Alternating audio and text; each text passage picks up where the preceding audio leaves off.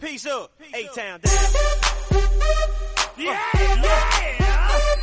El Barça y yo.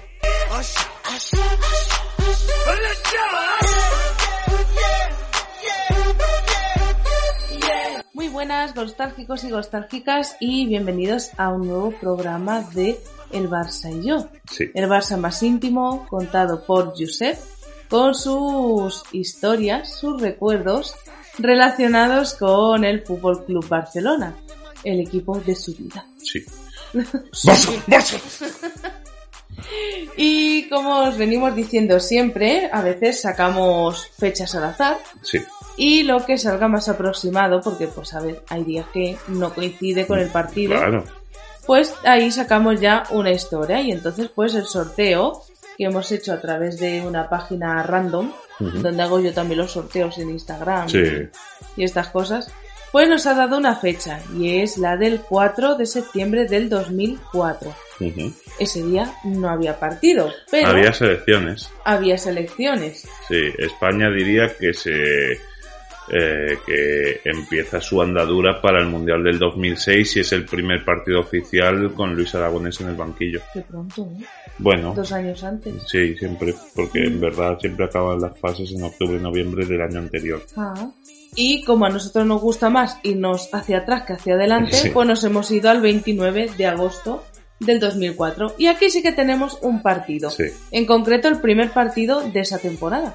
Sí, eh, a ver, en 2004, pues el Barça vive como una especie de concienciación de que este puede ser el año. Llevamos desde el año 99 sin ganar un solo título, con actuaciones espeluznantes y dantescas en muchos casos, pero la segunda mitad de la temporada 2003-2004, digo esto más que nada para poner en contexto. Claro, pues. La segunda mitad de la temporada 2003-2004 había ilusionado muchísimo al barcelonismo tras conseguir en la primera vuelta de esa temporada, diría que 27 puntos, y acabar la primera vuelta como noveno clasificado. Y con un equipo que hacía aguas por todas partes y solo se salvaba Ronaldinho. En la segunda parte de la temporada eh, llega en el mercado de invierno cedido Davids y cambia totalmente el concepto táctico del Barça y con ello el equipo empieza a conseguir resultados, le remonta 18 puntos al Real Madrid con victoria en el Bernabéu incluida, todo esto son historias que iremos contando, todas.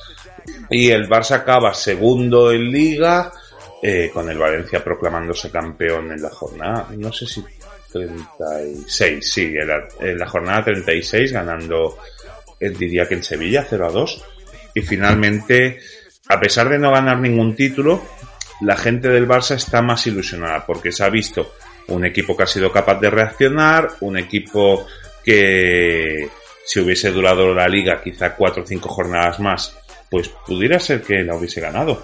Y es que claro, es que le remontó 18 puntos al Real Madrid, pero es que el Valencia a lo mejor le llevaba 15, pongamos por, por ejemplo. Eh, entonces al Valencia no le pudo remontar los 15. Pero bueno, eh, había mucha ilusión, Ronaldinho había devuelto la sonrisa a los aficionados del Barça y ese verano se acometieron una serie de fichajes, eh, estoy hablando de memoria, pero Belletti vino por 5 millones y medio más cuenta chistes Pepe Reina, había llegado también Ed Milson por 7 millones del Olympique de Lyon, había llegado Silviño por 1,8, se había hecho el Barça con, con la ficha ya para siempre de Van Bronckhorst eh, sin pagar nada, el Arsenal se lo regaló al Barça. También llegaron Larson eh, a precio cero, o sea, llegó libre, acababa contrato con el Celtic de Glasgow. Llegó Deco por 12 millones de euros más Cuaresma.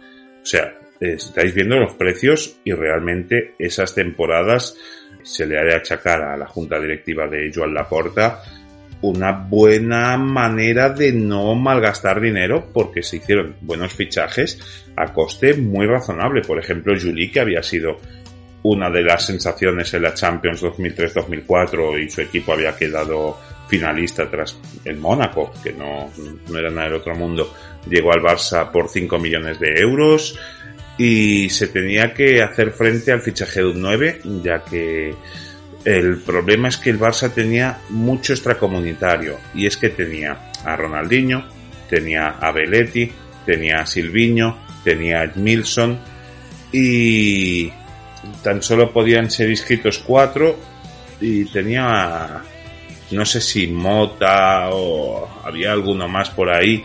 Había muchos tramitando los papeles en ese verano del 2004 para conseguir que si nacionalidades italianas y cosas así, ¿vale?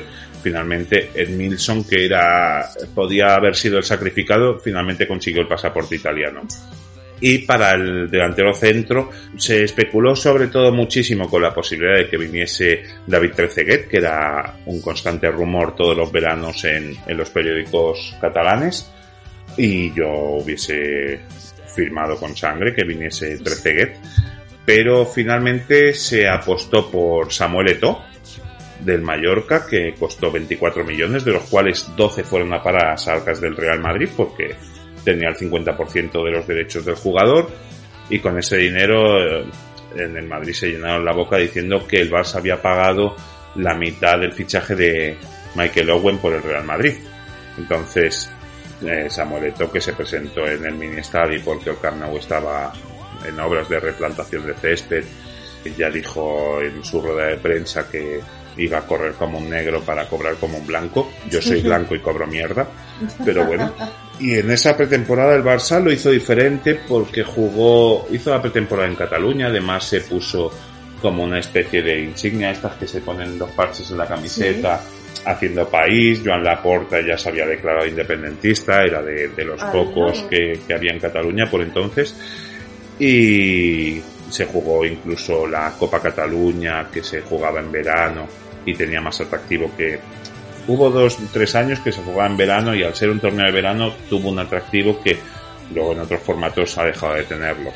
Y Ronaldinho se lesionó en un partido ante el español donde los del español le pegaron sin parar. Sí, entonces el Barça abría la liga con la lesión de Ronaldinho, que era su gran puntal, y la abría en Santander, donde había caído, por ejemplo, el año anterior en una desgraciada noche de Rustu, que cavó su propia tumba, perdiendo el Barça 3 a 0 ante el Racing, y, ahí Rustu cavó su, su tumba y ya dejó vía libre para Valdés, que iniciaba la alineación. Diría que ese día también juegan en banda derecha Belletti, centro de la defensa Márquez y Puyol, y por la izquierda juega Giovan Bronhorst.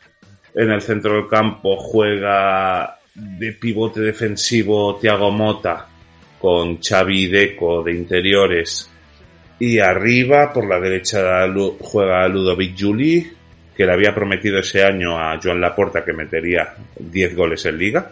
Por la izquierda juega Henrik Larsson que, con el número 7 y arriba Samuel Eto'o. El Barça estrena una camiseta que a mí me parece preciosa eh, en la segunda equipación, diría que incluso la tercera porque mm, es azul, pero azul eléctrico, con, oh, con rayas azul muy marino.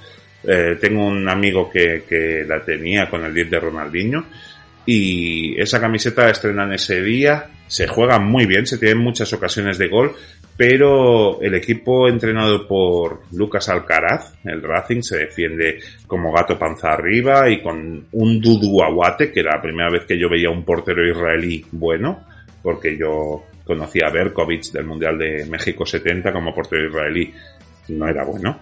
Y Dudu Aguate hizo unas paradas espectaculares que evitaban el gol del Barça, lo evitaban, lo evitaban. Eh, entonces se empezaba a sentir la ausencia de, de Ronaldinho, que con una jugada mágica desencallase el partido, pero el partido se desencalló tras un centro por banda izquierda, Juli la remata a bote pronto, la remata muy efectivamente, pero poco estético, y bate por fin al portero israelí, marca el 0-1, devuelve un poco la tranquilidad y la verdad es que luego todo marca de penalti el 0-2 y por fin el Barça logra los, los tres primeros puntos de la temporada en una temporada que sería crucial. Y bueno, yo ese fin de semana siempre lo recordaré porque bueno, yo llevaba dos semanas con una novia que me había echado y tal y ya te imaginas, completamente duro. Pero ese domingo no quedé con ella porque quedé con un amigo para irlo a ver a Peña del Barça el partido. ¿El Así amor que- o el fútbol? Era el fútbol. Ganó el Eh, fútbol. Sí, sí, sí, sí. Eh, entonces, pues bueno, eh, los tres primeros puntos del Barça y, y nada, una semanita de, de relax porque había selecciones, pero la imagen del primer partido había sido muy buena y podíamos tomarnos esas dos últimas semanas de verano con, con optimismo. Totalmente. Ya Sí. comenzaba muy bien la liga. Sí, luego diría que en la segunda parte, si no recuerdo mal, Iniesta entra por Henrik Larsson Sí. y es que es muy determinante Iniesta que, porque esa temporada también hay muchísimas bajas, hay hasta cuatro roturas de, de gravedad con seis meses de baja, hasta cuatro, las cuatro en el Camp Nou y en las primeras jornadas de liga. Y Iniesta se convierte en el jugador número 12 porque sale siempre el cambio de esa temporada es en minutos 60, 65, 70, Iniesta entra por Juli. Pues en esta ocasión fue por Henrik Larsson. Qué pasada lo que hace tu mente. Bueno, eh, tontería. Tonterías que hacen historias. Pero bueno. Sí, sí. Pues hasta aquí la historia de hoy de Josep y el Barça. Esperemos que os haya gustado el podcast. Si es así, por favor, dadle un me gusta, un like aquí abajo. Dejadnos en comentarios si recordáis este partido en concreto. Si alguien recuerda este primer partido de la Liga 2004-2005. Sí, sí, con los Juegos Olímpicos en, en marcha, porque Oh. diría que fueron del, del 15 o... Diría que fueron del 15 al 30 de agosto. ¿En dónde fueron? En en? Atenas. Ah, ostras, yo tenía la Vaticano. Yo... Un día tenemos que hablar de la Vaticano. sí, por supuesto, por supuesto. Pero creo recordar que por entonces es cuando, en ese fin de semana es cuando David Cal salta a la fama en, en España porque consigue dos platas, algo así. Ah.